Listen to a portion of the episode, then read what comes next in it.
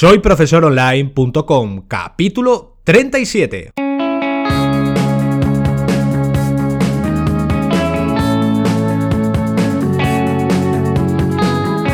Bienvenidos al episodio número 37 del podcast para cualquier persona que desee compartir sus conocimientos y emprender en Internet al mismo tiempo, ganándose la vida con sus propios alumnos virtuales. Ya lo sabéis, mi nombre es Héctor Abril y en el programa de hoy vamos a ver por qué resulta tan importante diversificar profesionalmente en nuestro día a día y no mantenernos ligados a un único camino. Hablemos entonces de un poco de filosofía de trabajo. Pues bien, vamos a ponernos un poco en un escenario especial. Imaginar que comenzamos a crear un temario para nuestro primer curso. Un curso que nosotros hemos ideado y está orientado a cualquier persona que quiera aprender a operar en bolsa. Es decir, a realizar inversiones bursátiles. Pues bien, tenemos una extensa experiencia en este campo y tenemos el gusto y la valía, por supuesto, para transmitir la información a los alumnos virtuales que se interesen. Como en cualquier curso que creemos, por supuesto, disponemos de varias fórmulas para monetizarlo. En anteriores capítulos del podcast hemos hablado sobre algunas opciones, como la de publicarlo en nuestra propia plataforma e-learning y cobrar por cada matriculación. También podríamos crear un membership site de contenido, como ya vimos en otro capítulo, o publicarlo en un marketplace que nos guste. Y también, ¿por qué no? Crear un MOOC donde monetizarlo con las diferentes fórmulas que vimos ya en el capítulo 28. Para todo esto os voy a dejar enlaces para que lo podáis dar un vistazo a cada uno de esos programas. Pues bien, cualquier opción es válida siempre que nos esforcemos en dar los pasos para llevarlo a buen puerto, ¿no? Y cuando ya tenemos nuestro curso de inversión preparado, publicado en algunas de las opciones anteriores y con algunos alumnos apuntados, vemos que las cosas empiezan a funcionar, empiezan a rodar y a irnos bien. Tal vez estemos haciendo un buen trabajo y nos está siendo recompensado. Puede que vayan llegando poco a poco nuevos alumnos interesados en nuestro trabajo y que quieran realizar el curso por las buenas referencias que han escuchado. Suena perfecto y un motivo, sin duda, para sentirnos realizados porque lo hemos logrado, ¿verdad? Con el paso del tiempo hemos ido mejorando el contenido del curso, ampliándolo y tal vez creando un segundo nivel, uno más avanzado para un público con ganas de aprender más, con más inquietudes. Nuestra dedicación plena es la de captar a nuevos alumnos online y mejorar paulatinamente el temario. Pero, y de repente, hay un cambio a nivel global. Una crisis económica temporal afecta al interés de nuevos alumnos por nuestro curso virtual y dejan de matricularse al mismo ritmo que lo hacían antes. Fijémonos que es un factor externo a nosotros y ha influido tanto que cada vez tenemos menos nuevos alumnos y esto se nota obviamente en nuestras finanzas. No hay señales de que el público se vuelva a interesar en un plazo corto en nuestra formación debido a la situación social afectada por una gran caída de los índices bursátiles. Y esto es normal. ¿Quién quiere entrar a un mercado financiero que está a la baja y no hay posibilidades de ganar dinero, aún aprendiendo a cómo hacerlo? Nos volveremos irrelevantes tras una buena racha de enseñar a muchas personas a realizar inversiones por el mero hecho de que nuestro producto ya no ayuda, ya no sirve para esta situación. ¿Qué podemos hacer ahora? No podemos remar contra corriente. Y tampoco el volumen de alumnos que tenemos ahora nos permite mantener nuestro negocio de forma sostenible. A partir de aquí tenemos que ingeniárnoslas para resolver un posible callejón sin salida si no nos adaptamos al menos hasta que pase un tiempo y a lo que dediquemos tanto esfuerzo vuelve a servirle al público. Pues bien, vamos a ver qué posibilidades hay que tomar en consideración antes de que todo esto llegue a ser un problema. Empecemos por adaptar el contenido del curso al interés actual del público. Es una de las posibles soluciones y vamos a aprovechar la reputación online que hayamos conseguido tiempo atrás. Nos vamos a dirigir a nuestra comunidad la que nos ha seguido hasta el momento y los que han llegado a participar en el curso principalmente. Para el curso de inversión que hemos tomado como ejemplo, la solución pasa por enfocar nuestra formación a un cambio en la forma de ver el mercado económico. En el mundo de las inversiones bursátiles se puede ganar cuando los índices suben, pero también cuando los índices bajan. Si cuando creamos el curso solo pensamos en informar a las personas en una tendencia de alza de los precios, ¿por qué no podemos enseñar a operar mercados en caída si esto es posible? Esto ayudaría a darle una continuidad a nuestro curso online y a recuperar el interés de antiguos y nuevos posibles alumnos. Esto es un ejemplo, y que hay que extraer el mensaje de adaptación que supone aprovechar recursos que hayamos sembrado durante todo este tiempo atrás como es tener una buena comunidad a la que dirigirse y escuchar a la par lo que demanda. Otra opción que tendríamos sería la de complementar los servicios primarios.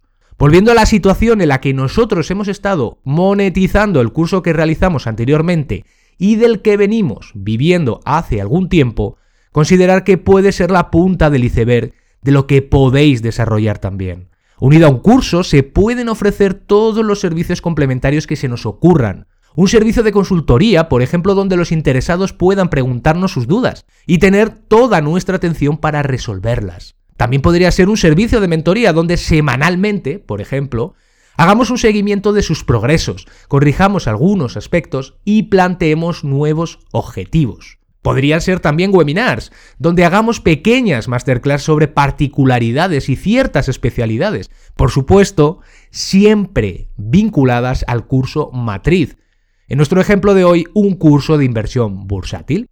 Todo esto es monetizable y vendible a nuestros propios alumnos virtuales que hayan estudiado el temario del curso. Tal vez la tendencia es que captemos menos nuevas matriculaciones, pero podemos trabajar con nuestra comunidad para ir ofreciendo alternativas y complementos para los que quieran seguir aprendiendo y por supuesto ampliando sus conocimientos.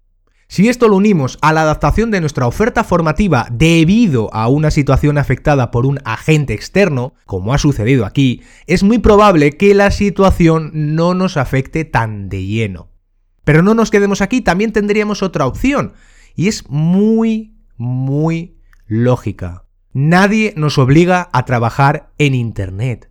Esto parece demasiado obvio, pero en ocasiones se olvida porque aunque suene extraño, tal vez por las sinergias que arrastremos con el paso del tiempo, nosotros podemos estar haciendo una tarea magnífica trabajando en nuestra comunidad virtual, pero por la misma razón que nos estamos esforzando en Internet y le dedicamos muchas horas de nuestro tiempo. Esto no es más que porque como ya sabemos hay más posibilidades de llegar a un mayor público online que a un público geográficamente limitativo. Todo lo que nos ha dispuesto la tecnología nos ayudará a conseguir captar la atención de personas que nunca habrían oído de nosotros, si no fueran porque un día se enteraron de nosotros en un blog, en un foro, en un grupo de Facebook o en un mensaje de Twitter. Quién sabe en qué lugar. Lo importante es que en otra situación anterior esto no hubiera sido posible. Pero esto no significa que ahora dependamos de Internet para ganarnos únicamente el pan, y menos exclusivamente la vida como formadores. Ahora que tenemos experiencia comunicándonos con un público potencial virtual, traslademos este saber hacer a cualquier canal. Ofrezcámonos como ponentes a cámaras de comercio, centros y escuelas de negocio, coworkings, grupos de desarrollo local, diputaciones y hasta ayuntamientos, ¿por qué no?, para organizar talleres y charlas donde no solo intentar conseguir monetizar un evento, sino para captar nuevos seguidores para que entren a formar parte de nuestra comunidad. Queremos, por tanto, un portafolios donde demos a conocer nuestros logros online en el que aportemos información sobre las cifras de la comunidad y la experiencia que ha salido de todo ello. Cuantos más datos puedan contrastarse, mejor será para incrementar nuestra credibilidad.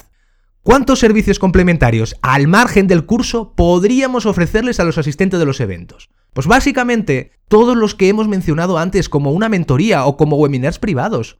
No os quedéis con que la primera vez que organicéis un evento bajo la colaboración de una entidad institucional o privada, vayamos a percibir algo por ello. Consideremos que una charla de dos o tres horas puede aportar reputación y generar hasta interés para iniciar una pequeña bola de nieve profesional. Puede que gracias a una charla nos inviten a dar un seminario o a participar en unas jornadas profesionales, y aquí es donde podríamos pensar en monetizarlo aunque no nos quedemos con la idea de dar un par de pasos previos antes de generar ingresos impartiendo charlas, talleres y seminarios. Quedémonos en que es posible hacer ruido dentro de un entorno offline en el que ganemos visibilidad tangible y mejoremos nuestra reputación como formadores. Una reputación que podamos demostrar gracias a generar un book gráfico sobre nuestras ponencias, incluyendo por ejemplo fotografías y vídeos que podamos luego compartir en Internet para generar más interés hacia nuestra marca personal. Finalmente, y no menos importante, hablemos sobre la colaboración con otros centros y profesionales del entorno de la formación. Es otra posibilidad muy interesante que hemos considerado contarla porque no tenemos que enfocarnos a trabajar independientemente del resto, convirtiéndonos en un hombre orquesta y al estar encaminados a crear un equipo de trabajo obligatoriamente si pensamos en crecer. No es la única manera de ser un emprendedor. No tenemos que estar resignados a enfocar nuestras energías en un solo camino. Y hoy lo estamos aquí intentando demostrar, ¿verdad? Debemos diversificar de todas las maneras que podamos, obviamente buscando una vinculación con nuestra actividad principal, o con nuestros conocimientos. Porque no solo vamos a estar ligados siempre a un tipo de conocimiento y mantenernos en la misma línea de manera continua. Colaborar con otros profesionales y centros de formación también nos va a permitir crecer profesionalmente y no solo en el aspecto económico. Podemos ayudarles a generar contenidos, a tutorizar cursos y a aportar todas nuestras habilidades adquiridas con el paso del tiempo. Este tipo de relaciones profesionales donde se externalizan ciertas tareas a personas que no están en plantillas es un hecho muy común y cada vez más frecuente. Busquemos, por tanto, posibles colaboraciones con otras personas y, por supuesto, otros negocios donde podamos aportar nuestro valor. Podemos comenzar por Internet, pero nunca, repito, nunca descartemos el entorno offline que nos rodea todos y cada uno de los días de nuestra vida.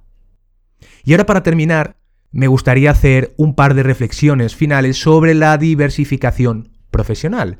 Porque tal vez nuestra actividad principal sea a la que más tiempo dediquemos, pero nunca sabremos todo lo que nos tendremos que adaptar y virar nuestro rumbo en momentos donde no sea posible avanzar con la inercia con la que caminamos ahora mismo. Tampoco podemos esperar a que esto suceda. La experiencia habla de no esperar a caer, para levantarse, sino a ir generando puntos donde sustentarnos y tal vez refugiarnos cuando la tormenta se desata, ¿verdad? Lo importante es no encerrarnos en un túnel donde nunca planteemos vías de escapatoria en caso de derrumbe porque consideramos que las cosas nos van lo suficientemente bien para creer que nuestro sueño nunca terminará. Y dicho todo esto, vamos a ver un pequeño resumen de lo que hemos aprendido hoy en este capítulo. Empezamos planteando un escenario basado en hechos reales para ver la realidad desde una perspectiva externa. Hemos comentado la importancia de ofrecer servicios complementarios al principal. Vimos la relevancia de no olvidarse de que existe un mundo real fuera de Internet. Y finalmente, hablamos sobre lo vital que es colaborar con los demás. Y con todo esto llegamos a la conclusión del capítulo de hoy. Un poco más corto que los anteriores, pero de los que consideramos fundamentales para el desarrollo profesional de cualquier emprendedor de Internet. Para el próximo capítulo nos vuelven a visitar en el podcast. En esta ocasión nos hablarán sobre qué pasos debemos de dar para comenzar nuestra actividad profesional y los asuntos fiscales que debemos de considerar para iniciarnos como profesores online un tema muy importante sobre el que vamos a aprender mucho, lo vais a ver. Y como siempre, recordar que os queremos a todos con las orejas bien pegadas al siguiente capítulo.